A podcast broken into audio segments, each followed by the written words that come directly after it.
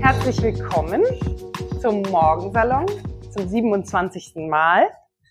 Schön, dass ihr alle so früh aufgestanden seid. Es ist jetzt gerade auf der Schwelle zum Dunkelwerden äh, früh. Äh, jetzt geht's gerade noch.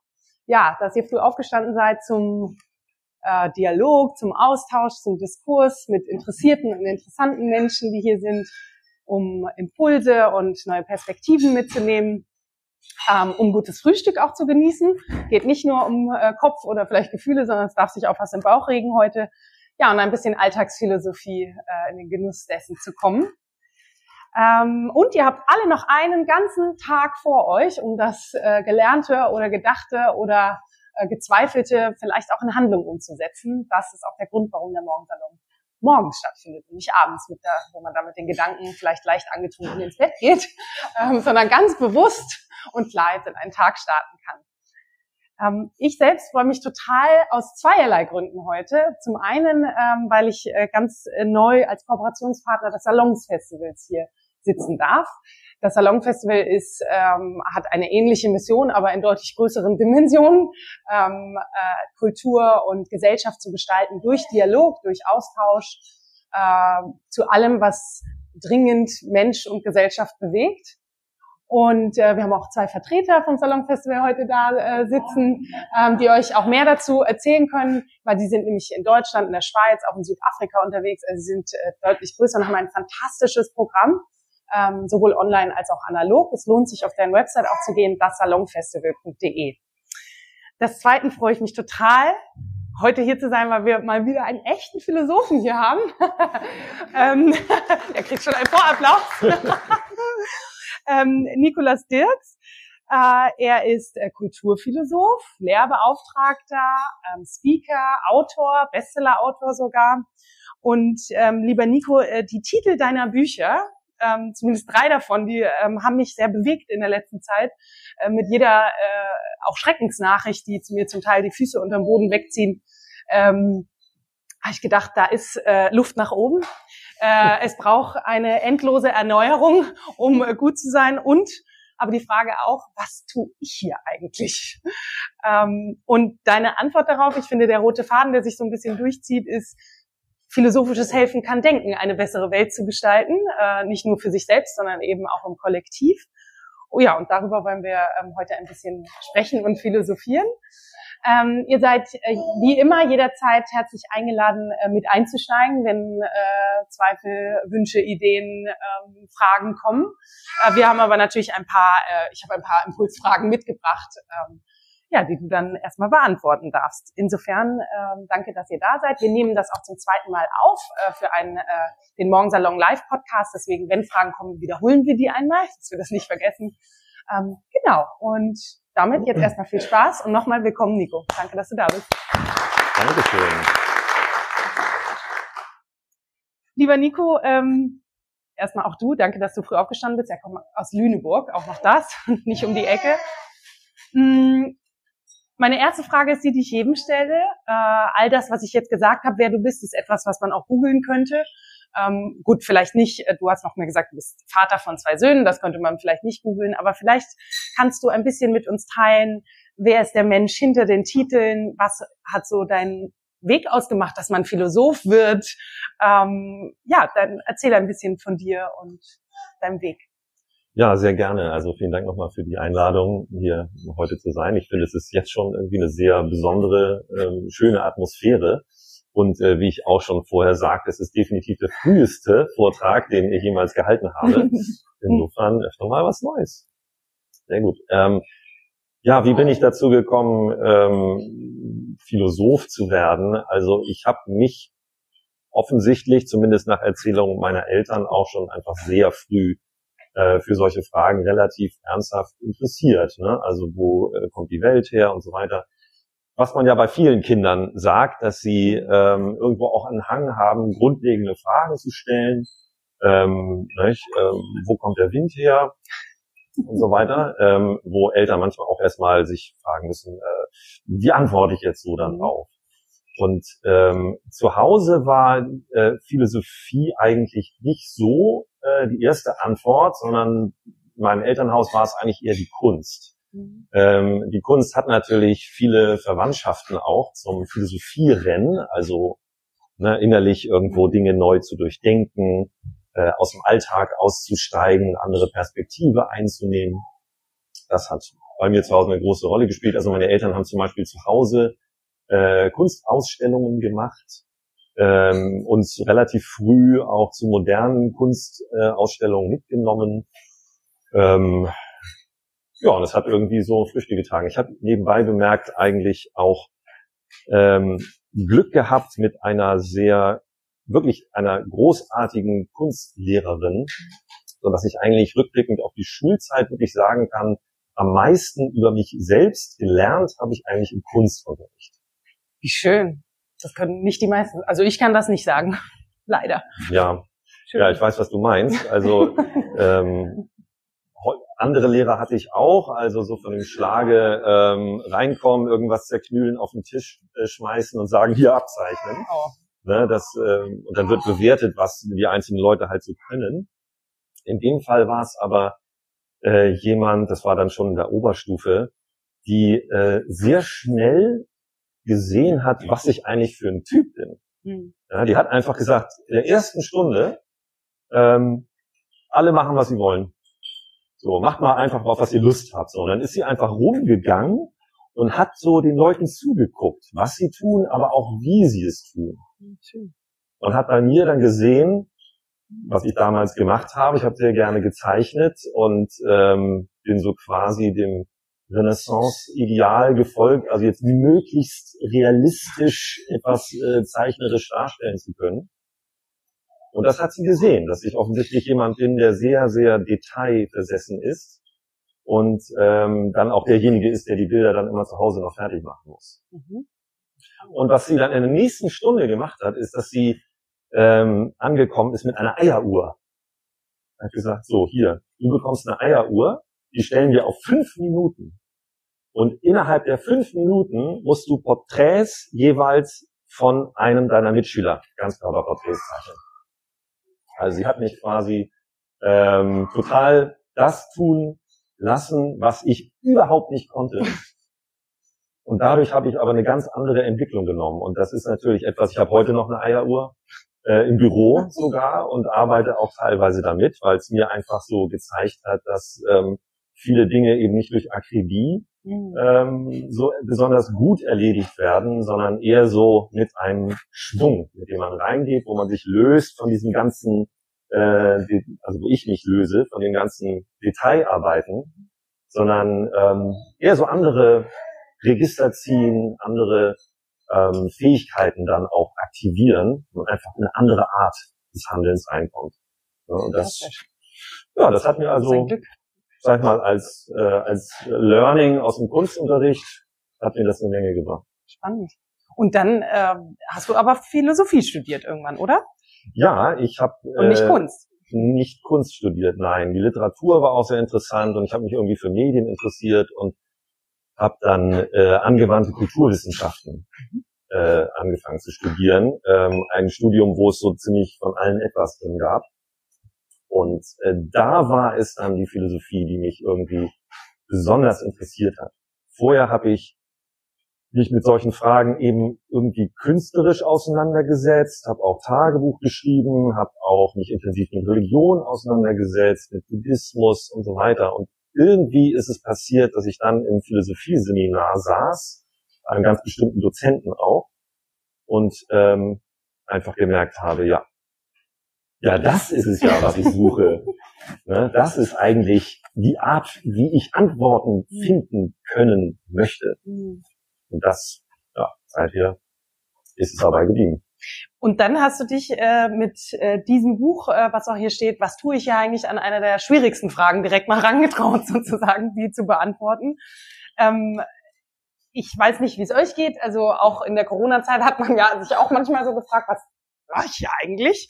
Ähm, und man stellt sie sich aber auch diese fundamentalen Momente, wo man denkt, okay, was mache ich eigentlich? Es gibt ein äh, Kinderbuch, was wir mit unserem Sohn gerne lesen, äh, wo es um, um Glück für Kinder geht. Und da ist ein Vogel, der durch die Welt fliegt und der sagt äh, immer, auf der Suche des Sinns hat er ein Lied erfunden, was mache ich hier, hier mache ich was. Und er dreht quasi die Worte immer in einer Konstellation um, um äh, dann zu spüren am Ende natürlich, dass das Sein ähm, eigentlich das Schönste ist. Äh, also ist sehr kindlich. Aber ähm, wie hast du dich bitte dieser Frage angenähert? Ja, äh, schön, das musst du mir mal nennen, das Kinderbuch. Glück für ja Kinder. Auch, ah, Glück für Kinder, schön. Das ist ja auch eine künstlerische Art, sich Total. der Frage zu nähern eigentlich. Insofern finde ich das erstmal schön. Auch für ältere Kinder übrigens ganz gut. Das ist nicht nur für Klein-Klein. Okay, ist gut. Ja, diese Frage, ähm, was tue ich ja eigentlich, die finde ich ähm, so faszinierend, weil sie so unterschiedliche Ebenen eigentlich eröffnet.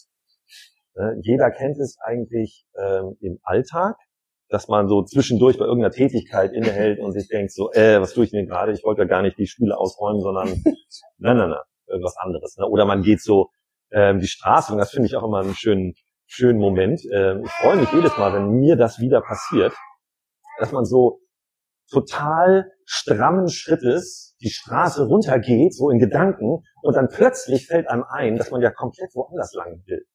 Ne? Dann bleibt man so stehen, denkt so, äh, warte mal, what? Nee, und dann geht man komplett in die andere Richtung. So, ne? Das finde ich, da frage ich mich immer, wie das von außen aussieht. Ne? Wenn jemand so, na, na, na, na, na, ach nee, na, na. Ja. Ne? Das war mir auch früher manchmal ein bisschen peinlich so. Äh, wenn das passierte, dann habe ich eher noch mal auf die Uhr geguckt oder, oder nur ein bisschen vorm Schaufenster gewartet, bis die Leute so vorbei sind oder so. Ähm, aber jetzt ähm, feiere ich das eigentlich total, weil ich finde, dass es eigentlich etwas total Wichtiges und total Schönes ist, dass man mitten in einer ganz straighten Erledigung innehält und es nicht zu Ende macht, sondern komplett umkehrt, umdreht und sagt, Moment mal, andere Perspektive, hm, nee. Man, stellen wir uns mal vor, wir müssten tatsächlich alles, was wir einmal angefangen haben, immer zu Ende machen. Das wäre total unproduktiv. Wir müssten alle, alle Bücher zu Ende lesen, die wir jemals angefangen haben. Ich weiß nicht, wer von euch das so macht, aber ich mache es nicht mehr. Ah. Also ich wenn ich manchmal ein schlechtes Gewissen, wenn ich es nicht mache. Genau, ja. genau. Das ist so eine so eine andere Tugend, die uns dann so innerlich irgendwo in, ähm, dazu bringen zu sagen, nein und was du angefangen hast, musst du auch zu Ende machen und ähm, ja, man sollte ein Buch auch erst beurteilen, wenn man es dann ganz gelesen mhm. hat. Und es ist nicht ungerecht auch gegenüber dem Autor, der sich da so viel Mühe gegeben hat und Geld hat es ja auch gekostet, also das soll ja auch gut investiert sein und nein, nein, nein. Ja, aber Gerechtigkeitsfragen sind ja auch immer Fragen nach der Verteilung. Es geht ja nicht um den einen Autor und mhm. nur um dieses Buch und, und Autorin. Genau, sondern es geht um äh, ganz viele Autorinnen und Autoren und Bücher und äh, letztlich ist es die eigene Lebenszeit, die man damit zubringt. Mhm. Und da darf man auch einfach sagen, äh, nach 100 Seiten, äh, nö, das muss ich jetzt einfach nicht zu Ende lesen. Mhm. So, das ist also dieses ganz äh, Grundlegende. Aber die Frage, was tue ich ja eigentlich, eröffnet eben auch ähm, weitere Perspektiven. Ja, dass man sich so zum Beispiel fragt, was tue ich überhaupt in meinem Job zum Beispiel, ja, oder in einer Beziehung oder in einer Freundschaft. So, ne, das war vielleicht von, die, von diesem Ding. Das war vielleicht mal ganz toll und zu einem bestimmten Zeitpunkt genau das Richtige und vielleicht ist es einfach in einem späteren Lebensabschnitt nicht mehr so. Ja, oder zumindest taucht die Frage auf, ob es auf diese Art noch so weitergeht. Ja. Und es kann natürlich auch auf das Leben im Ganzen sein. In der Philosophie wird natürlich immer gerne das Leben gleich von seinem Ende her betrachtet. Warum ja, eigentlich? Ja, das hat traditionelle Gründe, würde ich mal sagen, dass äh, schon in der antiken Philosophie einfach sich sehr gerne immer auch über den Tod äh, ja, Gedanken gemacht wurde, ohne dass das, äh, ich will jetzt heute Morgen hier nicht für schlechte depressive Stimmung sorgen und ja, wir müssen über den Tod nachdenken. Aber ja, der Tod ist eben auch allgegenwärtig. Ähm, wir sterben ja alle. Ähm, und ähm, wenn man zurück also sich in hm. diese, diese Perspektive einnimmt und dann einen Blick zurückwirft, dann kann einem das eben auch eine andere Perspektive eröffnen. Stimmt. Weil es so die Prioritäten zurechtrückt manchmal. Ne? Was nicht, viele kennen es wahrscheinlich, wenn man zum Beispiel von einer Beerdigung kommt. Ja, das ist ja traurig, aber häufig ist es auch gleichzeitig sehr sehr nah und da passiert dann auch was so in, der Familie und den Freunden. Und dann ist es auch irgendwo, hat man eine etwas andere Perspektive auf das Leben. Da siehst so, ja, wie möchte ich denn mal gelebt haben? Mhm. So, und dann sind vielleicht manche kleinen äh, Stressoren, die man so im Alltag, worüber man sich dann sehr aufregt, die sind dann vielleicht plötzlich gar nicht so wichtig. Mhm. Oder eine lange Entscheidung, die man schon sehr lange mit sich rumträgt, ähm, da sagt man sich dann vielleicht, ja stimmt, eigentlich kann es ja auch irgendwann mal zu spät sein und vielleicht sollte ich es einfach mal machen und ich darf es auch, weil es ist mein Leben. Mhm. Ja, und am Ende kriege ich, bin ich derjenige, der dann es bereut oder nicht. So. Und das ist eine, ähm, ja, eine Lebensperspektive, die wir auch immer wieder einnehmen sollten, wenn wir unser Leben gestalten wollen, nach der Vorstellung eines guten Lebens, die wir uns eben herausgebildet haben. Und wie finde ich die Antwort auf die Frage? Jetzt haben wir viel über die Frage nachgedacht. Ja, also erstmal muss ich, ähm, muss ich pendeln, quasi zwischen den verschiedenen Perspektiven. Also, mhm. ähm, wenn ich nur in der Alltagsperspektive immer vor mich hin mache, mache, mache, ich bin sozusagen nur operativ unterwegs, dann laufe ich Gefahr, dass ich mich eben in diesen vielen kleinen Punkten auf meiner To-Do-Liste irgendwie verliere, aber so die grobe Richtung aus dem Auge verliere.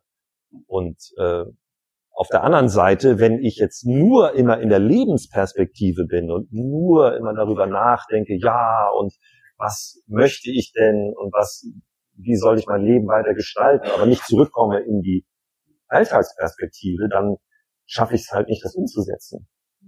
Ne? Und das kann auch sein, dann finde ich auch viele Dinge nicht heraus, denn manche Dinge überlegen wir uns so, die dann, ja, das wäre ganz toll, wenn ich das und das tun würde, aber wenn ich dann nicht in, quasi in die Alltagsperspektive komme mhm. und das dann wirklich tue und ausprobiere, dann werde ich nie wissen, ob es tatsächlich so toll ist. Mhm. Ja, das heißt, erstmal müssen wir überhaupt pendeln zwischen diesen verschiedenen Perspektiven. Mhm. Und ähm, ja, das ist eigentlich etwas aus meiner Sicht, was wir uns bei der Beantwortung der Frage überhaupt so ein bisschen, ja, womit wir uns abfinden müssen oder ähm, was wir uns angewöhnen müssen, ist, dass es nicht so die, die einfache, eindimensionale Antwort oder gibt ja, oder die eine in einen Zustand, den wir irgendwie erreichen müssen, und dann ist die vollständige Klarheit da und alle Fragen sind beantwortet. Auch, wie ich glaube, gibt es nicht die eine bestimmte Fähigkeit, die wir haben, die wir, wenn wir darauf hören, dann fallen uns alle Antworten zu. Nicht? Als könnte man jetzt nur durch die Vernunft das lösen. Oder als könnte man zum Beispiel nur das lösen, indem man auf sein Herz hört. Das ist ein mhm. bekannter Satz, ne? Mhm. Höre auf dein Herz. Mhm. So, ne? Ist ja auch total wichtig, aber ich glaube nicht, dass das die alleinige Antwort ist. Da kommt dann ganz viel, aber wir haben noch andere Fähigkeiten, die auch wichtig sind. Es geht eher darum, dass wir verschiedene Fähigkeiten gut entwickeln und dann in so ein Zusammenspiel bringen. Also das eine ist zum Beispiel, natürlich müssen wir den Verstand gebrauchen.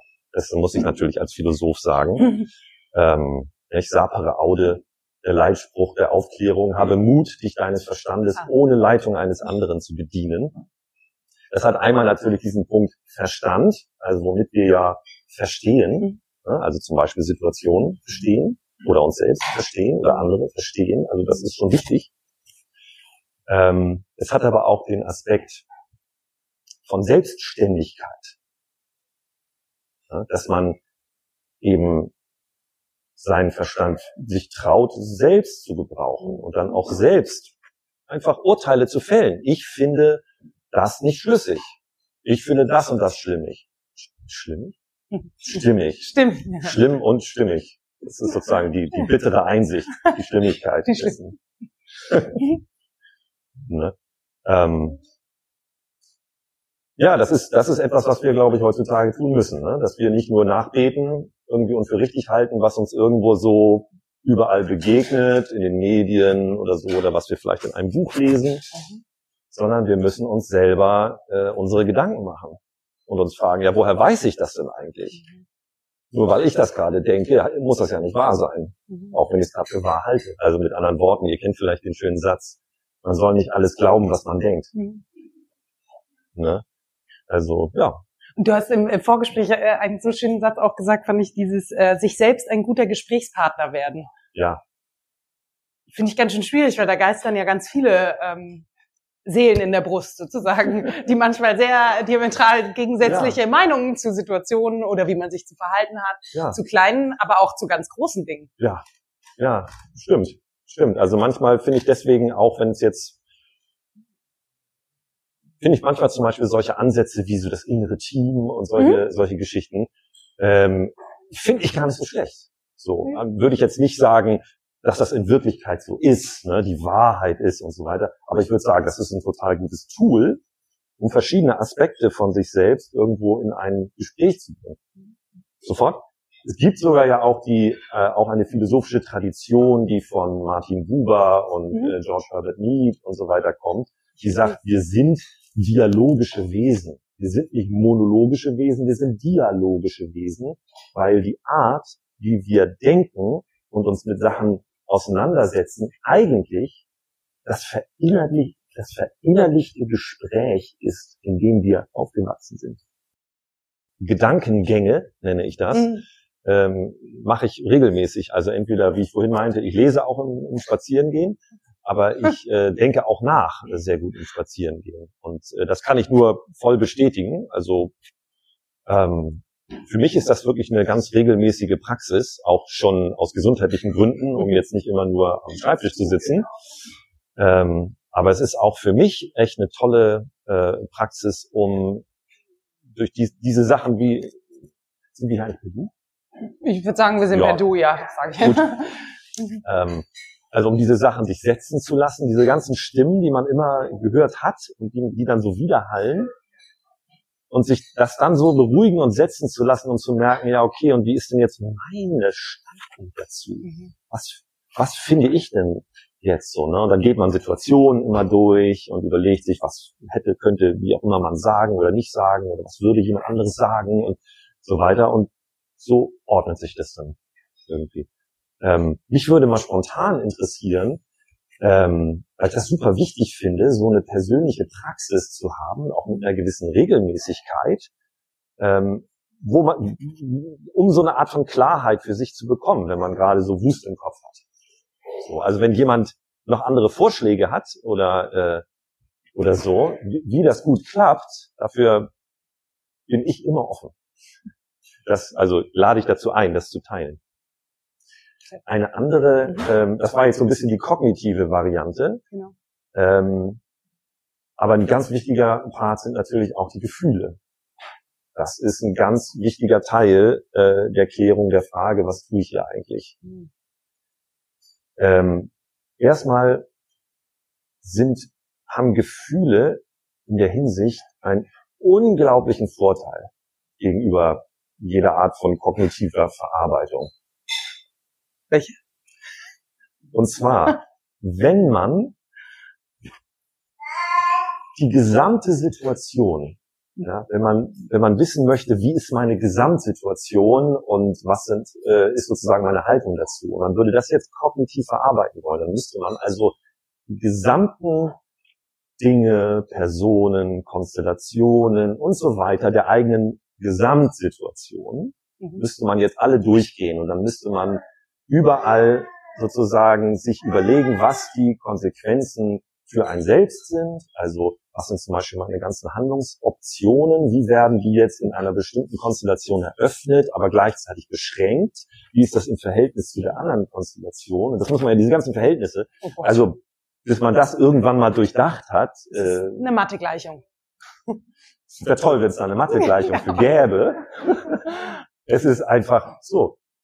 Aber wir haben, und das finde ich wirklich äh, phänomenal, wir haben ja gleichzeitig einen inneren Sinn für die Gesamtsituation, ja, der sozusagen sich emotional äh, äußert. Ja, das ist ähm, zum Beispiel durch die einfache Frage wird das wird er angesprochen durch die ernst gemeinte Frage: Wie geht es dir? Mhm. Ja, und das kann jetzt eine bloße Floskel mal sein, so Höflichkeit, ne, und man sagt, ja gut, so. Aber wenn man es jetzt mal ernsthaft sagt, so wie unter guten Freunden, sag mal, wie geht es dir eigentlich? So. Und wenn jemand jetzt nicht sofort, ja, meine Folgen, meine Themen sind, sondern wenn jemand jetzt innehält und den inneren Sinn spürt, so Bauchgefühl, ist so ein Ausdruck dafür auch und mal wartet, was dann kommt eigentlich. Wie geht es mir denn eigentlich? Was spüre ich denn eigentlich? So. Da kommt eine sinnvolle Antwort auf die Frage, wie ist, wie bin ich jetzt gerade in der Gesamtsituation? Und zwar nicht unbedingt jetzt ähm, in meiner Gesamtsituation der letzten fünf Jahre, sondern wirklich jetzt, mhm. hier und jetzt. Mhm. Das sind Gefühle, aber die äußern sich auch ähm, sprachlich teilweise. Wir müssen das jetzt nicht irgendwie übersetzen, sondern wir sind Sprachwesen und deswegen kommen uns da Gedanken, Sätze, Bilder, äh, Klänge, Gerüche, da kann alles Mögliche irgendwie kommen, was für uns aber eine ganz intensive Bedeutung hat. Ja, und deswegen können wir die Frage sinnvoll beantworten, dadurch, dass wir irgendwie mit so mit dem inneren Sinn uns connecten. Genau, wie es uns geht und wie wir glauben, dass es uns jetzt gerade gehen müsste, aufgrund der Themen, die wir immer so im Kopf haben und so weiter. Das ist nicht unbedingt das, das Gleiche. Genau. Ja, es ist eine, stimmt, es ist also so eine Floskel. Ne? Ich glaube, sie ist aber gerade deswegen nicht zufällig wirklich so eine weit verbreitete Art von Begrüßung, weil es eben einfach so wahnsinnig wichtig ist. Es ist ja bei manchen Sachen so, die kommen so dauernd vor, wie zum Beispiel Liebe, ja, Thema Liebe. Alle so, oh, ja, Liebe, haben wir schon so häufig gehört, Klischee und so weiter. Ja, es ist aber auch einfach super wichtig. Mhm. Ja, und so ist das mit dieser Frage, äh, wie geht es dir? Das ist einfach super wichtig. Nur wenn man sich in einer Stadtkultur bewegt und im Berufsleben und ständig ganz viele Leute, dann ist man ja nicht in einer kleineren Konstellation einer äh, herumziehenden Gruppe von vielleicht 30 Leuten, wo die Frage nochmal anders gemeint mhm. gewesen ist vielleicht, als äh, wenn man in einer ja, mit ganz vielen Menschen zu tun hat. Die Frage zwischen äh, der Lücke zwischen Denken, Fühlen und dann in die Handlung kommen. Ja. Hm, die kam ja auch schon. Ja. Hm. Genau. Die Frage kann man auf zwei Arten beantworten und die eine Art von Antwort gebe ich nicht. Und die andere Art von halte ich auch nicht für sinnvoll. Und die andere Art von Antwort finde ich gut und da kann man drüber reden. Die eine Antwort ist immer so diese Frage, so hier ist der Geist, so bei uns im Kopf, ja, irgendwie. Und der muss jetzt ja kausal Handeln irgendwie auslösen. Wie geht das? Die Frage finde ich nicht interessant. Ich glaube auch, dass die gar nicht beantwortet werden kann, weil sie grundlegende Denkfehler einschließt und so weiter. Also so, aber das war, glaube ich, auch nicht dein das, was du nach dem, was du gefragt hast, sondern es ist eigentlich eine ethische Frage. Ethik kommt ja von dem griechischen Ethos, was so viel erstmal heißt, oder Ethike, was erstmal so viel heißt wie Gewohnheit. Ja, also Sachen tun. Hm. Also es gibt ähm, in der Philosophie klassischerweise unterschiedliche Bereiche Aristoteles hätte gesagt der Seele, man kann auch sagen des Denkens, die sozusagen sich stufenweise dem Handeln annähern. Ähm, am weitesten weg ist die theoretische Vernunft, mit der man einfach Konstellationen versteht. Und ne, das Ziel ist dann eine Konstellation verstanden zu haben. Gut, dann hat man sie halt verstanden. Daraus folgt erstmal nichts. Also entlang der Frage, was kann ich wissen oder wie ist das und so. Dann gibt es die sogenannte praktische Vernunft, die entlang der Frage sich entwickelt, was soll ich tun? Es ist aber eine Überlegung. Ne? Die Überlegung, was soll ich tun? Da würde man sich zum Beispiel fragen, ähm, äh, was ist hier das Richtige zu tun? Ne? Oder wo könnte ich zum Beispiel mh, hm, eine moralische Verfehlung begehen, wenn ich das jetzt tue? Ne? Oder ähm, man könnte sich einfach grundsätzlich fragen, was wäre das Bessere? Das ist die Grundfrage der Ethik mit Ausrichtung auf das gute Leben. Ne, was, was ist eigentlich das, das Gute. So, und wenn man das geklärt hat, für sich selbst, die Vorstellung des guten Lebens, dann hat man im Prinzip schon, also dann kann man ausgehend von dem Verständnis der eigenen gegenwärtigen Situation schon mal sagen, okay, was würde mich denn praktisch in die Richtung bringen? Oder was hält mich gegenwärtig davon ab? Ne, das wäre sozusagen die Leistung der, der praktischen Vernunft, diese Handlungswege und Hindernisse und so weiter ähm, benennen, durchdenken zu können und so weiter. Dann gibt es ähm, einen, einen Schritt, einen weiteren Schritt, der nennt sich die Phronesis. Das ist die sogenannte praktische Klugheit. Und das ist ähm, etwas, was das ist nicht so bekannt, aber was, wo die gerade die antiken Philosophen ein ganz großes Gewicht drauf gelegt haben. Mhm. Praktische Klugheit ist nämlich etwas, was man nicht aus Büchern lernen kann, wir aber zum Leben zentral brauchen. Ja, das ist ähm, zum Beispiel Menschenkenntnis würde darunter fallen. So Situationsgespür, Taktgefühl. Mhm. Ja, das sind so Dinge, da kannst du auch eine Abhandlung drüber lesen, deswegen kannst du nicht automatisch taktvoller handeln, sondern das lernt man nur dadurch, dass man es eben tut. Und das ist im Prinzip die, ähm, der Übergang zum Handeln. Man sagt, das ist eine Fähigkeit, die wir als Menschen haben, die wir ausüben, die grundsätzlich im Handeln stattfindet. Ähm, also das sind so verschiedene Fähigkeiten in unterschiedlichem Nähe oder Ferne zu dem, zu dem eigenen, zu dem Handeln. Ja? Ich mach's mal praktisch. Ja. Ähm, du hattest vorher dieses schöne Bild, dass ich gehe auf der Straße und dann merke ich plötzlich, ich drehe, mache eine 180-Grad-Drehung. Ja. Der Klimawandel. Ja. Wir, äh, wir gehen äh, in eine Richtung und irgendwie machen wir aber keine 180-Grad-Drehung. Und ja. damit meine ich äh, das große Ganze. Jeder ja. äh, macht das im Kleinen, wie er kann, aber das Schwergewicht ist ja nicht das Kleine, sondern das Große. Und, ähm, und jetzt glaube ich, in, vor allem seit Fridays for Future und seit wir da medial auch mehr Aufmerksamkeit äh, drauf setzen, ist die, die Erkenntnis da. Ich glaube, beim Film auch eben das kleine praktische äh, Situations- und Taktgefühl, wie ich mich zu verhalten habe. Aber im Großen und Ganzen wirkt es nicht. Also wäre jetzt nicht Corona gewesen, ähm, wäre mein Freund trotzdem noch einmal im Monat ins Flugzeug gestiegen. Ja. Ähm, weil das sein Job, äh, weil das dazugehört. Das heißt, mhm. äh, da weiß, das ist nicht gut, ich muss es aber tun, weil ich Teil eines Systems bin und nicht vorankomme. Also die, die Kraft auch der, der Struktur, in der ich mich befinde, obwohl ich es eigentlich anders machen will und da auch die Abhängigkeit zu merken, das lässt mich zumindest hier manchmal verzweifeln. Ja. Ja, das kann ich verstehen. Also das ähm, es sind ja einmal einerseits die äußeren Strukturen, es sind aber manchmal auch innere Strukturen, ne? können einen manchmal auch dazu führen dass man bestimmte Dinge nicht tut.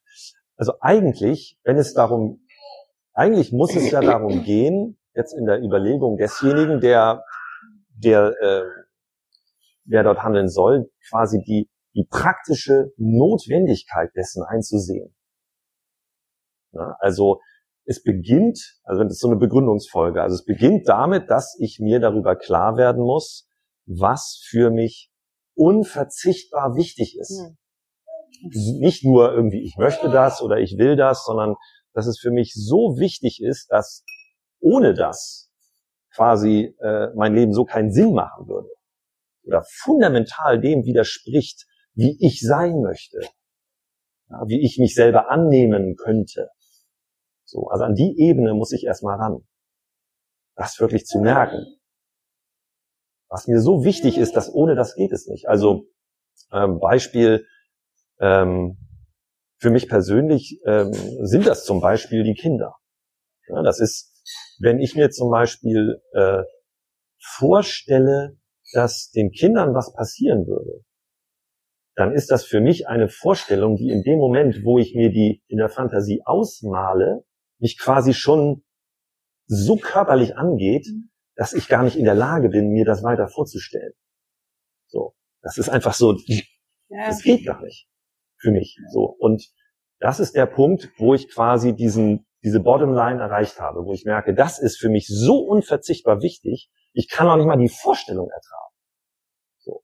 Und das das ist das, was wir im Prinzip, worüber wir uns eigentlich klar zu werden haben in unserem Leben, was so wichtig für uns ist, dass wir nicht dem zuwiderhandeln dürfen. Und zwar aus einer eigenen Verpflichtung. Wenn ich das eingesehen habe und sage, okay, das ist, das ist das. Das ist für mich jetzt so, so, so unverzichtbar.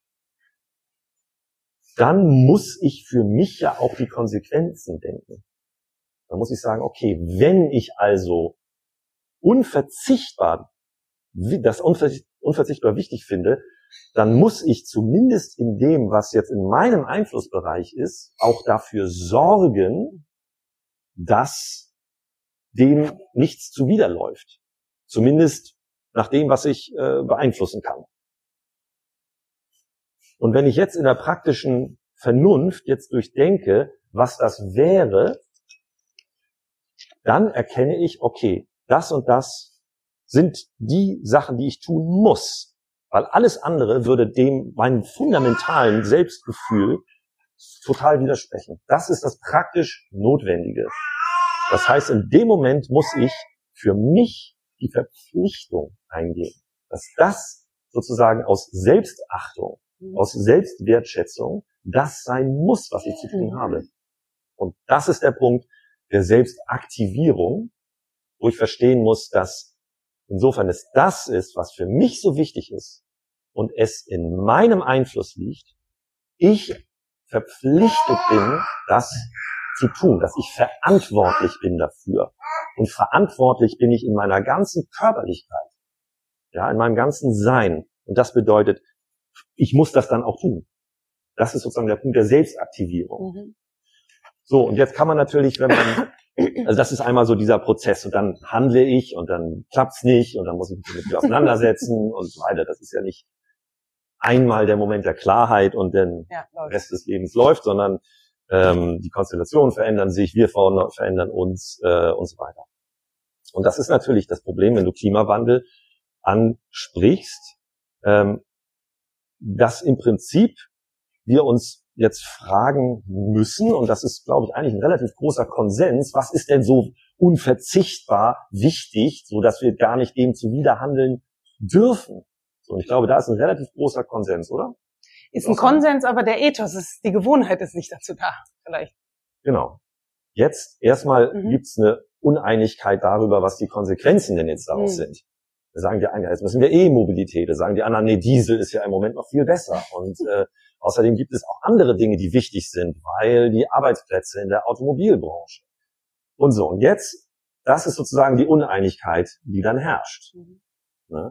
Und das ist natürlich gesellschaftlich ein wahnsinnig komplexer Prozess, da jetzt alle beteiligten Akteure so offen in ein Gespräch zu bekommen, dass alle den Informationsstand haben und alle dann in der Verfassung sind, um die, äh, um das wirklich die Argumente zu durchdenken, weil das ist ja etwas, was wir nicht durch politische Demonstration entscheiden können. Da mhm. können wir unseren Willen kundtun. Ja.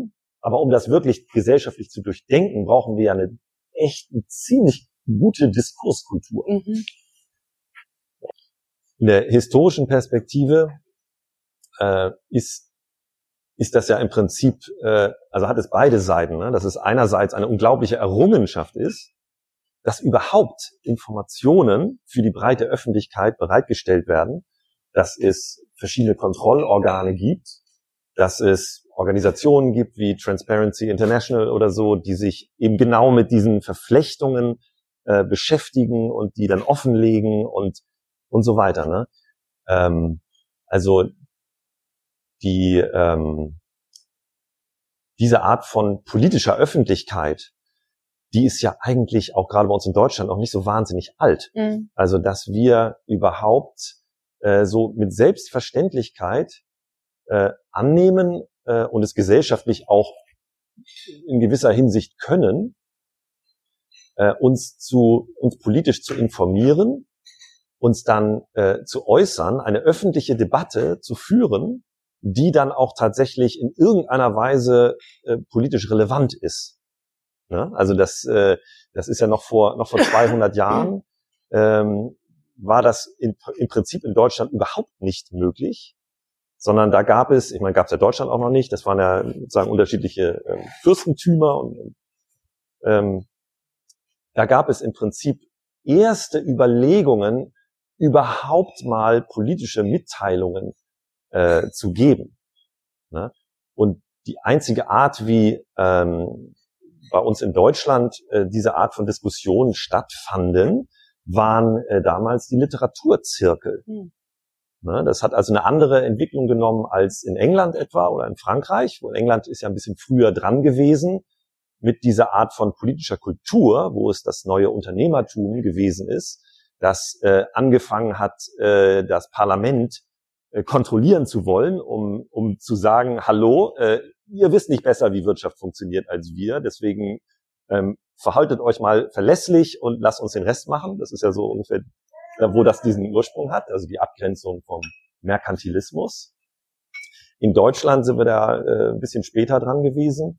Da war es irgendwie die Literaturdebatten, die eigentlich erstmalig diese ermöglicht haben, dass man sich über politische Zusammenhänge irgendwie ins Gespräch kommt und dass man darüber diskutiert.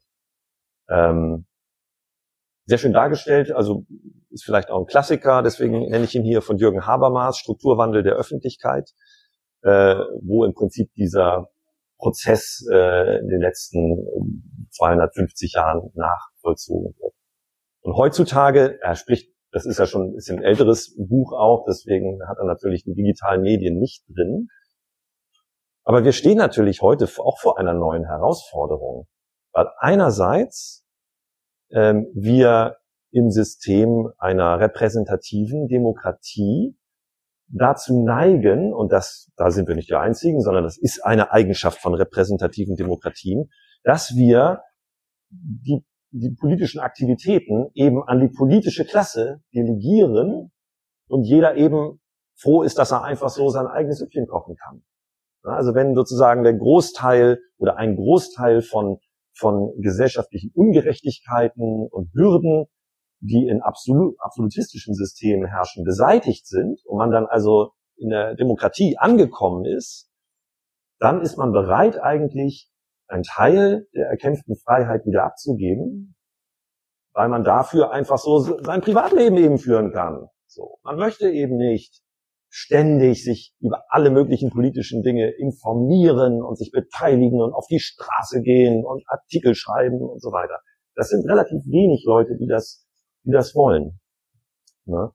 Ähm, gleichzeitig haben wir aber jetzt die, durch die digitalen Medien, haben wir unglaubliche Möglichkeiten der, der öffentlichen Machung und äh, der Beteiligung zumindest an der politischen Öffentlichkeit.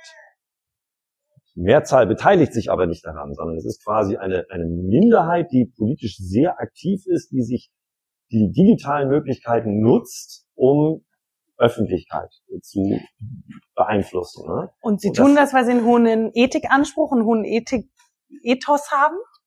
Ja, weil Sie es sehr wichtig Moral? nehmen. Ne? Genau, genau.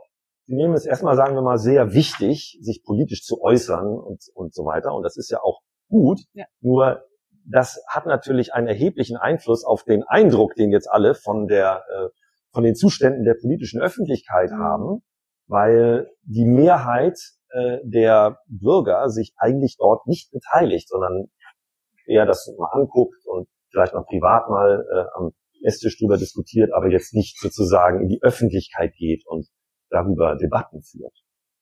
Ich glaube, damit haben wir eben noch zu tun, dass wir mit vielen, dass wir so tolle Möglichkeiten haben, aber gegenwärtig so mit so vielen Verzerrungen zu kämpfen haben, die irgendwie, ja, da müssen wir noch Herr dessen werden oder Frau dessen.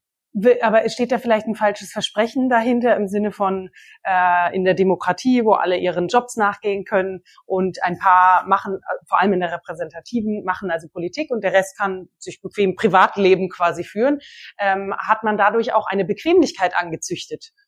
Mhm. Sozusagen, um zu, um zu sagen, ja, das, das wird geregelt und dadurch auch eine Gewohnheit, ich fand es ganz stark, was du gesagt hast, eben diese Gewohnheit äh, geschaffen, den ja. eigenen Ethos geschaffen, zu sagen, ja, ähm, gut, also mein Einflussbereich ist ja nur der, also ich mache keine Plastiktüten und so, ähm, aber mehr ja. kann ich gar nicht machen und meine Stimme wird eh nicht gehört und ich gehe dann zwar auf meine Demos, aber äh, ähm, weiter geht es nicht.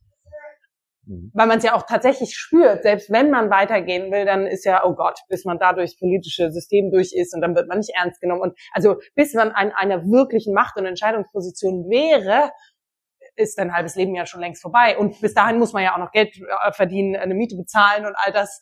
Und ja. Äh, schon ist man so erschlagen, okay, ich muss jetzt weiter. ja. Also es erscheint ein Teufelskreis. Die Frage der Utopie, ähm, die ist natürlich auch in der Philosophie recht umstritten. Denn wir haben vor allen Dingen im 20. Jahrhundert nicht so gute Erfahrungen gemacht mit äh, utopischen Entwürfen. nee, haben wir nicht. Ne? Also, dass Leute irgendwie sich so eine Utopie ausdenken im Namen derer dann, ähm, die dann durchgesetzt wird. Ne? So und ähm, wer ist für die Utopie, wer ist gegen die Utopie und so weiter. Das ist eigentlich, das hat nicht wirklich gute gute Wege genommen. Deswegen, äh, also das ist, glaube ich, einer der Gründe, warum wir gegenwärtig eher so einen politischen Pragmatismus haben. Ne? Mhm. Wo man sagt, ja, wir haben jetzt hier einfach ein Problem oder eine Ungerechtigkeit hier lokal in diesem Bereich und die beseitigen wir und dann sind wir einen Schritt weiter. Ohne dass jetzt jemand sagen könnte, wo wir eigentlich fernzielmäßig hingehen. Die Frage ist ja, ob wir das, ob wir das wirklich brauchen. Ne? Beziehungsweise, ob es eine Utopie ist, die tatsächlich inhaltlich die gute Gesellschaft darstellt, wie so ein Film, nicht, wo man dann so sieht, wie allen geht's gut und so wollen wir das haben, oder ob es ähm, eigentlich etwas ähm, etwas Formales ist, was man gar nicht so als Bild jetzt malen könnte oder als Film darstellen könnte oder sehr viel schwieriger zumindest. Ähm, also es gibt zum Beispiel in den äh, in den, aus den Gerechtigkeitstheorien. Ähm, da wird aktu wurde aktuell, ähm, also vor 40 Jahren, ist halt philosophisch aktuell, ne?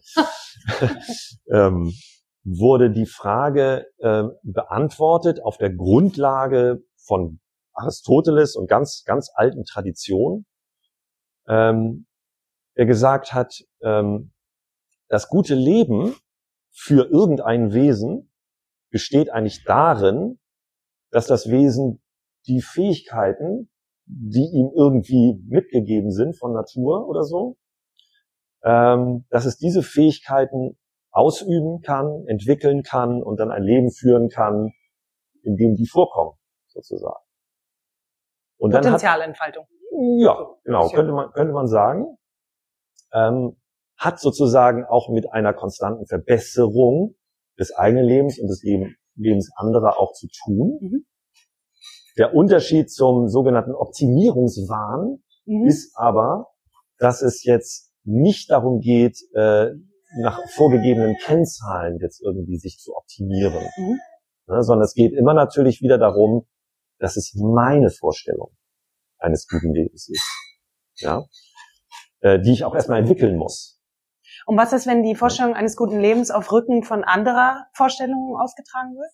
Ja, das ist, das ist, das ist genau, das ist genau die, äh, die Frage der Ethik. Ähm, denn das gute Leben kann nicht heißen, äh, gutes Leben für mich auf dem Rücken anderer, sondern muss heißen, eine gute Gesellschaft ist eine, in der alle in der Lage sind, eine Vorstellung des, ihre Vorstellung des guten Lebens zumindest ähm, zu versuchen zu verwirklichen, mhm. ohne dass da irgendwelche Hürden äh, herrschen, also Chancengleichheit. Das ist im Prinzip der Gedanke. Das wurde ausformuliert ähm, zum Beispiel durch Amartya Sen, ein indischer Ökonom und Philosoph, äh, Wirtschaftsnobelpreisträger, ähm, gemeinsam mit der amerikanischen Philosophin äh, Martha Nussbaum. Die haben äh, so einen Ansatz entwickelt, in dem sie eine Liste aufgestellt haben von Fähigkeiten, die Menschen haben und die sie in der Lage sein müssen zu entfalten. Mhm. Sonst ist das ein signifikanter Eingriff in sozusagen ihre Freiheit, mhm. in ihre Freiheit, ein Leben zu führen, wie sie es sich eben vorstellen. Mhm. Und das geht, ne, ganz konkret sind das natürlich erstmal äh, körperliche äh, Unversehrtheit, mhm. so in diese Richtung natürlich, Zugang zu Bildung und so weiter. Äh, aber eben be mit der Ausrichtung letztlich, dass es darum geht, dass jeder sich eine Vorstellung eines guten Lebens selbst herausbilden kann und dann versuchen äh, darf, äh, nach dieser Vorstellung zu leben. Ähm, das ist eingeflossen in den sogenannten äh, Human Development Index, mhm. der von der UNO ja seit 40 Jahren ähm, erhoben wird. Das ist quasi die theoretische Grundlage mhm. dessen. Mhm. Der große Fortschritt war, dass man gesagt hat, den Entwicklungsstand von Ländern messen wir nicht nach durchschnittlichen Pro-Kopf-Einkommen, sondern, weil das sagt ja zum Beispiel nichts über die Verteilung Natürlich. Aus, ähm, sondern wir messen es anhand der realen Lebenschancen, die Menschen haben. Warum wird so. so ein Index aber nicht in den Nachrichten gezeigt? Weil da wird nur äh, BIP gezeigt. Ja, das Genau, also weiß ich auch nicht. Ja, ja, genau. Aber äh, das finde ich sehr spannend, weil dass sie ähm, eigentlich die Diskussion auch auf die Bewertungskriterien setzt, weniger, äh, also eben, wir schauen uns halt meistens ähm, ein Wachstum, Profitabilität, also die typischen quantitativen ja. wirtschaftlichen KPIs an, anstatt zu sagen, was steht eigentlich dahinter, welche Verteilung steht dahinter, etc. Äh, Gemeinwohlökonomie, da gibt's ja ohne Ende ja. Äh, Vordenker und Ökonomen, äh, die das schon diverse, ähm, wie sagt man das, äh, Blueprints eigentlich dafür haben, genau. wie es sein kann. Aber irgendwie tut sich eben auch da, also wenn man nicht nur selbst äh, Kontakt und Verhältnis haben soll, sondern auch ein großes Ganzes, die Wirtschaft, die Politik, das Land, die Gesellschaft, das sind ja auch Akteure in sich. Ja. Ähm, da fehlt es ja auch in der Übersetzung zwischen wir haben erkannt, ah, es gibt auch Alternativ-Utopien oder, oder äh, äh, Modelle, aber irgendwie in die Handlung kommen wir doch nicht, weil irgendwas anderes scheint ja mächtiger zu sein. Ja, also ähm, ich denke mal, ein, ein großes Problem, also vielleicht nur noch um abschließend äh, äh, zu sagen, also eine Utopie wäre dann eine Gesellschaft, die in der Lage ist, diese Chancengleichheit und diese ja, herzustellen. Ne? Ohne dass man jetzt sagen könnte, was die Menschen da konkret tun, weil das ist ja ihre eigene Vorstellung eines mhm. guten Lebens dann. Ne? Man kann nur sagen, formal haben die alle die gleichen Lebenschancen und insofern eine hohe Lebensqualität, was was anderes ist als Lebensstandard. Also sie haben eine hohe Lebensqualität. So. Was die jetzt dann konkret machen, wenn man jetzt sich den Film angucken würde einer solchen Gesellschaft, ist dadurch ja noch gar nicht festgelegt. Mhm. Ja? So. Ähm, warum äh, kommt es nicht dazu? Also gibt sicherlich viele Faktoren, aber ich glaube, ein super wichtiger Faktor ist, glaube ich, Aufmerksamkeit. Genau. Mhm. Aufmerksamkeit, äh, ich glaube, wir wissen alle, dass die heutzutage einfach wahnsinnig gefordert ist von allen Seiten. Ähm, wenn man sich überlegt, im Vergleich zu vor 200 Jahren, was wir heutzutage an einem, jeder Einzelne, an einem normalen Tag, wie viele Bilder, Texte, Gesichter von anderen Menschen und so weiter man an einem einzelnen Tag äh, mitbekommt, Werbung. wie viele Stimmen man mhm. hört und so weiter, das ist unglaublich. Ne? Da kann man sich schon fragen, ob wir sozusagen von unserem evolutionären Erbe her eigentlich darauf angepasst sind, gut in so einem Dauerzustand zu leben. Das kann man ja für eine kurze Zeit, kann man das vielleicht auch mal ab, aber ob das ein Dauerzustand sein kann, das, äh, das ist eine gute Frage. Nee, oder? Ähm, ja, ich, ich glaube nicht. Also ich glaube, wir brauchen ja. Aber auf welche Kosten? Also ja, also einerseits ist die Frage, was das äh, kognitiv mit uns macht. Also Sprunghaftigkeit von, von äh, Aufmerksamkeit. Also wir wissen ja, dass wir Menschen uns ähm, sehr schnell auch an unterschiedliche Gegebenheiten anpassen können. Das ist ja unsere evolutionäre Stärke, Stärke die Kultur, ja. die ja zu unserer Natur gehört. Und wir wissen, dass äh, ein Teil dessen ist, dass wir eine, äh, eine sehr lange Ontogenese haben, also eine sehr lange kindliche Entwicklung, bis wir sozusagen reife Wesen sind. Mhm. Das geht ja bei allen anderen Spezies geht's ja sehr viel schneller. Ähm, bei, bei Menschenkindern ist es halt sehr, sehr lange und das hat damit zu tun, dass wir äh, eben sehr, sehr intensiv im Austausch mit der Umwelt auf unterschiedliche Bedingungen eben Gene anschalten, abschalten können über einen langen Prozess. So, ne? Und das bedeutet natürlich, die Kinder, die jetzt aufgewachsen sind seit der Revolution der digitalen Medien, die haben tatsächlich äh, eine, eine sozusagen andere Fähigkeiten. Damit auch umzugehen. Digital Natives sozusagen, wie man sagt. Das ist also, das macht evolutionsbiologisch durchaus Sinn und ist nicht nur jetzt irgendwie so ähm, populärwissenschaftlich oder so, sondern das ist, macht durchaus Sinn zu sagen, die haben vielleicht andere Fähigkeiten, vielleicht auch andere Syndrome, äh, mhm. damit umzugehen. ne? Denn zum Beispiel was, was zu, heute ja für uns zu einem Lebensgefühl geworden ist, ähm, ist durch dieses, durch diese wahnsinnige Flut ist so diese Angst, irgendwas zu verpassen. Ne? FOMO. Ja. Ne? FOMO, Fear of Missing Out. Fear of Missing Out. Nicht? Weil alle anderen kriegen das ja total gut hin. Wissen wir ja. Total. Ne? Also alle anderen, die sind echt immer on, völlig on top of things und so. Ähm, während wir echt immer also Maximum Power geben müssen, nur damit wir irgendwie schon halbwegs auf der Stelle bleiben. So, ne? Ähm, ist natürlich nicht so. Aber das sind eben auch ja, emotionale Befindlichkeiten, die eben auch so eine ganze Gesellschaft packen können, wenn sie mit so einem tiefgreifenden äh, medialen Wandel konfrontiert ist. Das heißt nicht, dass das jetzt immer so sein bleiben muss und dass wir jetzt zum Untergang äh, geweiht sind. Das glaube ich gar nicht. Ähm, wir müssen uns dann nur neu sortieren. Ne? Aber ist das auch nicht vielleicht ein Dilemma dieser äh, Digitalisierung, dass wir auf der einen Seite die Aufmerksamkeit gelernt haben, äh, zu zerstreuen und vielleicht dadurch auch andere Fähigkeiten kriegen. Wir können äh, mehr Politik in Verantwortung ziehen, wir können mehr Druck über andere Mittel und Wege aufbauen. Und gleichzeitig haben wir aber, und das war auch der Anfang, von dem du sprachst, der eigentlich schon zumindest bei mir sehr landet, diesen Selbstkontakt vielleicht dadurch auch verloren. Also sich selbst ins Verhältnis zu dem zu stellen, was ich da eigentlich gerade konsumiere. Ähm, welches Gefühl löst das eigentlich von mir aus? Also diese unverhandelbare ja. Grundlage die verdaddelt ja. ich manchmal. Also äh, man vergisst sie, weil man sich ja. verliert in, in zu viel. Es ist too much und ja. dann äh, erschlagen schlafe ich ein. Ja. Quasi, weil äh, weil es zu viel war. Also und das ist ja auch ein Dilemma. Ja, äh, da interessiert mich super deine Antwort drauf. Ich möchte dem aber entgegenstellen, dass, äh, dass wir schon sehr, sehr laut waren die letzten äh, Jahre. Also sei es die Antirassismusdebatte, sei es die Flüchtlingsdebatte, auch der Klimawandel hat ja was mit dem Wir zu tun. Also äh, der ist auch sehr laut geworden. Aber die äh, sie hat keine Lobby. ähm, äh, die Frage äh, finde ich ganz toll, weil äh, beschäftigt sich die Philosophie zu viel mit der Ich-Frage und zu wenig mit der Wir-Frage. Nein. Shoot. Das ging jetzt sehr schnell. Dann antworte darauf. Nein, Aber tatsächlich. Das ist ein äh, guter, sehr guter Punkt. Dieses Pendel schlingt es zu sehr Richtung Selbst und Selbstoptimierung. Und wie kann ich noch, anstatt eben im Wir zu denken?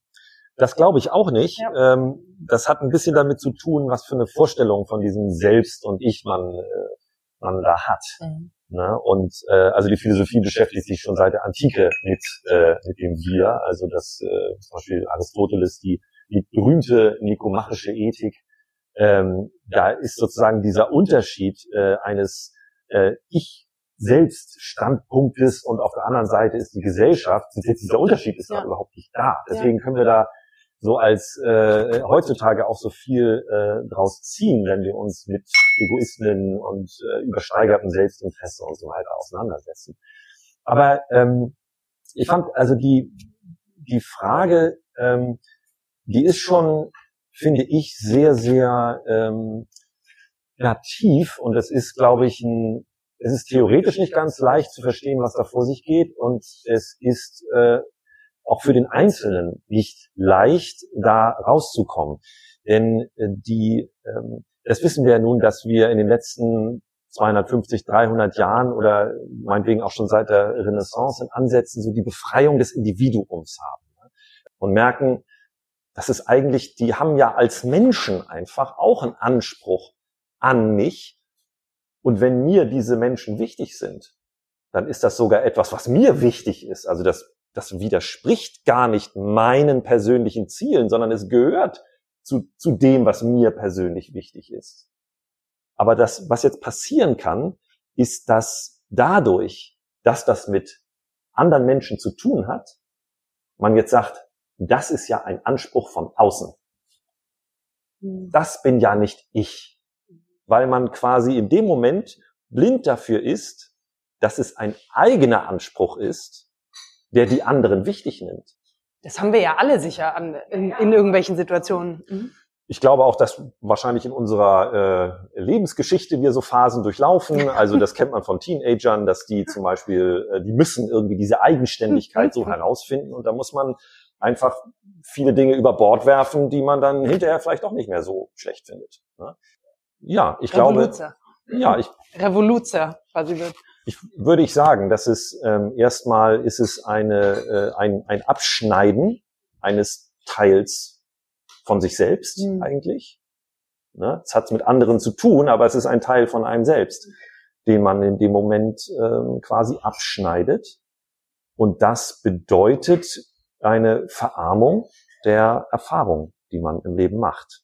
Wenn dieser Selbstkontakt quasi verloren geht. Genau. Mhm. Und das ist in dem Moment, hat man über den Verlust des Selbstkontaktes auch die Kontakte zu den anderen verarmt. Mhm. Weil man dann dazu neigt, sie instrumentell zu behandeln. Also es sind dann quasi soziale Werkzeuge für das, was ich will und nicht mehr die genuinen Beziehungen, die mich bis ins Innerste angehen. Bestimmt.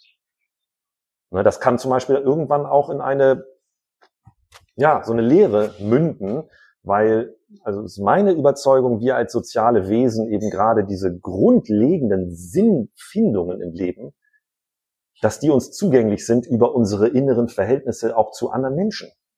Deswegen ist das ja so schmerzvoll, wenn, wenn jemand, wenn wir jemanden verlieren oder es nicht mehr funktioniert oder so. Ne? Deswegen ist das ja so, äh, so schmerzlich. Deswegen sind wir ja verletzlich. Aber das hat eben mit anderen Menschen grundlegend zu tun. Und wenn man diese Dimension durch diesen quasi, durch dieses Missverständnis äh, sich selber nimmt und sich da so reinsteigert, dann ist das, glaube ich, eine signifikante Beeinträchtigung der eigenen Lebens, der Lebensqualität in einem tieferen Sinne. Also ich fand das jetzt eine sehr schöne Verkettung an Zusammenhängen, weil dann doch wiederum das Selbst so abhängig und auch archaisch vom Babyalter abhängig vom anderen ist, wir soziale Wesen sind. Und umso mehr ich quasi diesen Selbstkontakt zu mir verliere, verliere ich den auch zu anderen und damit ist die Frage, was tut mir gut, eigentlich gleichzeitig eine Frage, was tut äh, dem anderen gut. Und diese innere Verarmung dazu führt, dass genau das, dass man eben, dass es egoistisch wird und nicht mehr, wie würde man das andere nennen, Gemeinschafts ja. äh. Gemeinsinn. Gemeinsinn. Gemeinsinn. Ja, ist, warte mal, ich, äh, du hast dich schon lange gemeldet.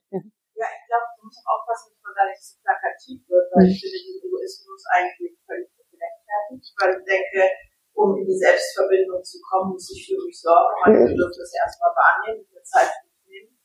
Und ich finde es gar nicht so einfach, dieses Wir zu definieren. Mhm. Ähm, wo grenze ich das ab? Es geht auch sehr viel um das Thema Grenzziehungen. Wo ziehe ich eine Grenze? Wenn du sagst, die falschen Leute gehen auf die Straße, dann grenzt du da auch schon wieder ab. Mhm. Viele Leute. Und wer, wer sind wir? Also ich finde das nicht einfach zu beantworten. Mhm. Und mich überfordert es auch zum Teil, äh, wenn ich sehe, was in Griechenland gerade passiert, durch Flüchtlinge. Wo hört das hier auf? Wo fängt das hier an? Wie global betrachte ich das? Ähm, das finde ich eine, eine sehr herausfordernde Frage. Und zu dir ähm, dachte ich vorher auch nochmal, ich finde das eine sehr gute Überlegung, was du so sagtest, äh, wie wir uns in den Frequenzen ständig hochschauen und kalibrieren.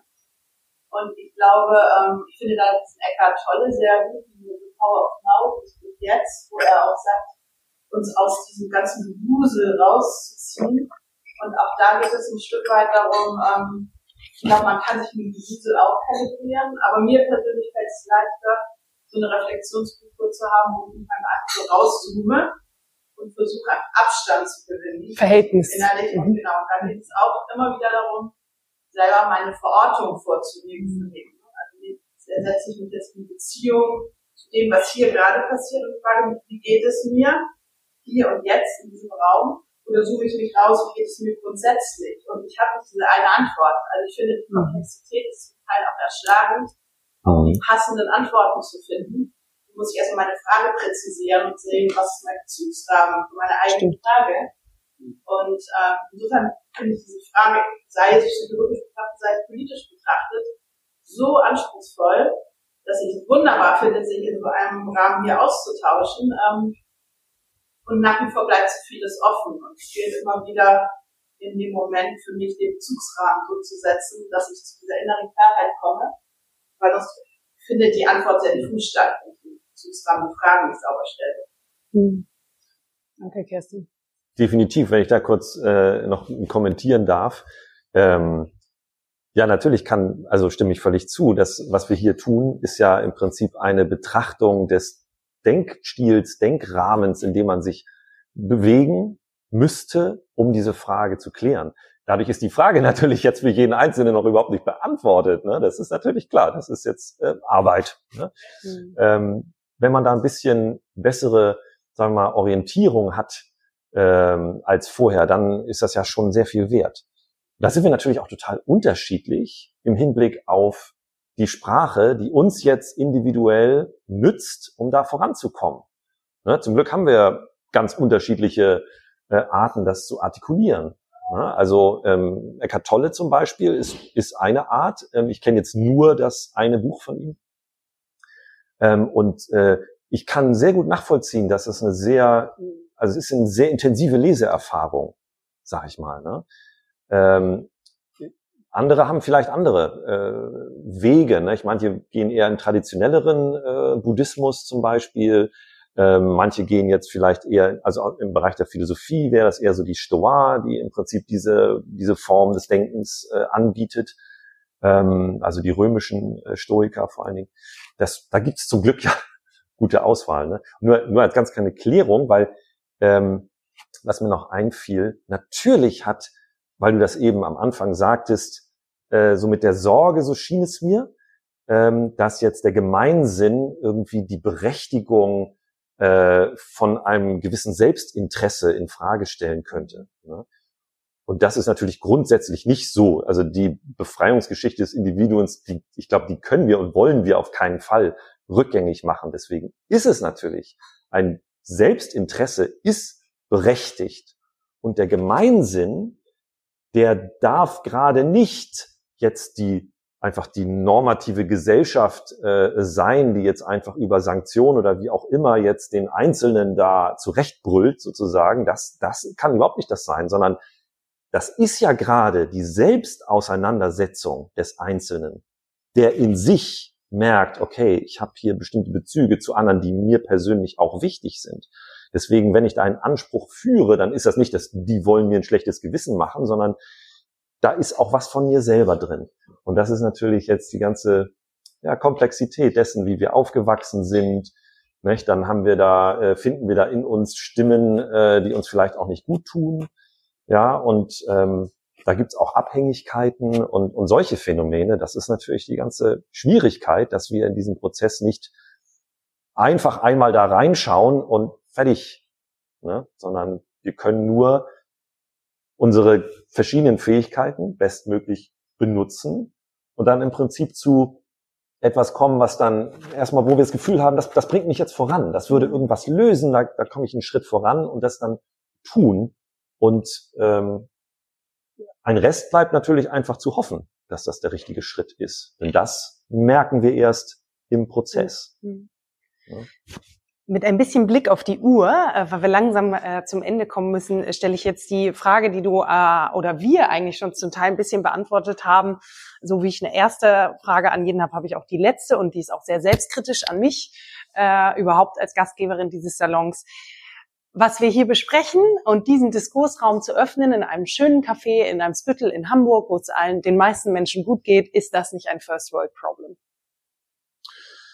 Ähm, dass wir uns jetzt mit diesen ja. äh, Grundfragen auseinandersetzen. Ähm, Gibt es da nicht Wichtigeres zu tun? Es gibt auf jeden Fall, wenn wir nichts anderes tun würden, so, mhm. dann müssten wir uns mit Recht äh, die Frage gefallen lassen, ob es nicht, äh, ob es nicht Wichtigeres gibt. So. Mhm. Ähm, grundsätzlich glaube ich aber, dass ähm, dass wir überhaupt den, die Möglichkeit erreicht haben, solche Arten von Ereignissen ähm, möglich zu machen, ähm, das ist allein schon wahnsinnig viel wert. Und ich glaube, dass auch Menschen, äh, wenn wir jetzt mal an äh, den Dorfrat und so weiter äh, denken, dass Menschen eigentlich so etwas in der Art, wie wir das hier tun, zusammenzusitzen, Erfahrungen zu teilen, Gedanken zu teilen, Geschichten zu erzählen und miteinander zu gucken, wie können wir irgendwie den besten Sinn abgewinnen dieser ganzen großen Veranstaltung, in der wir sind. Das ist, glaube ich, etwas, was wir schon immer als Menschen getan haben. Das haben wir nicht erst mit sozusagen dem Computer oder Ja, so jetzt plötzlich äh, Ja. erfunden oder mit der Demokratie oder so. Stimmt. Mm, Als Abschluss äh, wissen die meisten, dass ich immer etwas kreativ war. Der Nico und ich haben uns überlegt, was sind die drei Punkte, die wir uns wünschen würden, die aus diesem Gespräch hängen bleiben, wohl wissend, dass und diesmal was total antizipativ, ähm, sagt man das so, anti, antizipierend, ja, ähm, äh, was ganz schön war. Aber wir haben drei Punkte äh, zusammengefasst und zwar, die ihr hier findet.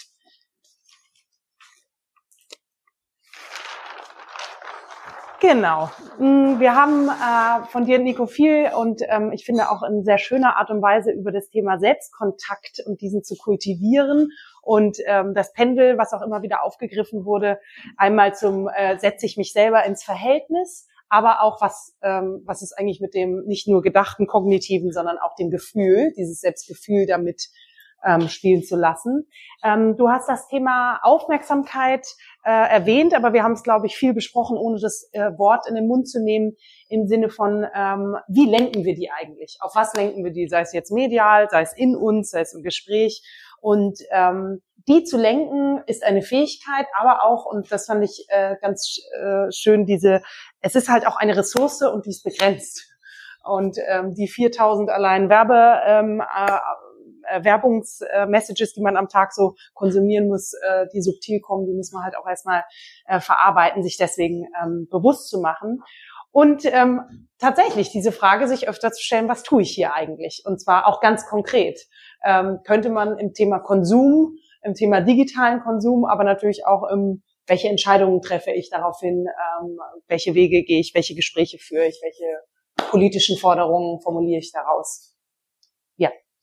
Ähm, das sind die Zusammenfassungen und ich möchte mich jetzt erstmal mit einem kleinen Geschenk bei dir äh, bedanken, ähm, was äh, zum Trinken und äh, was zum Lesen. Und zwar ähm, äh, auf ihrem Titel steht nicht Philosophin, aber sie ist es für mich. Du hast viel die Sprache benannt, auch schon in unserem Vorgespräch. Deswegen schenke ich dir das Buch Sprache und Sein von Kybra Gümüşay, die auch schon hier war was auch äh, herzensberührend ist und all die Themen aus nochmal auch aus einer anderen ähm, Perspektive betrachten, allein weil sie eine Frau ist.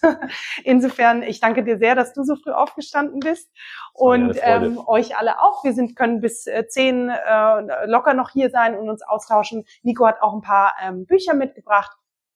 Der nächste Morgensalon findet äh, bereits in zwei Wochen statt und zwar äh, in Kooperation mit der äh, Hamburger Klimawoche.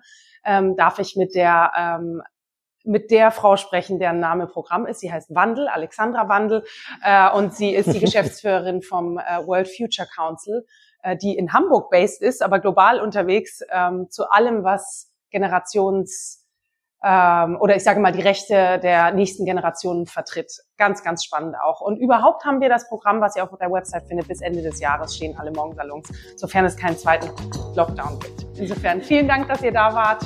Schönen Tag noch. Thank you.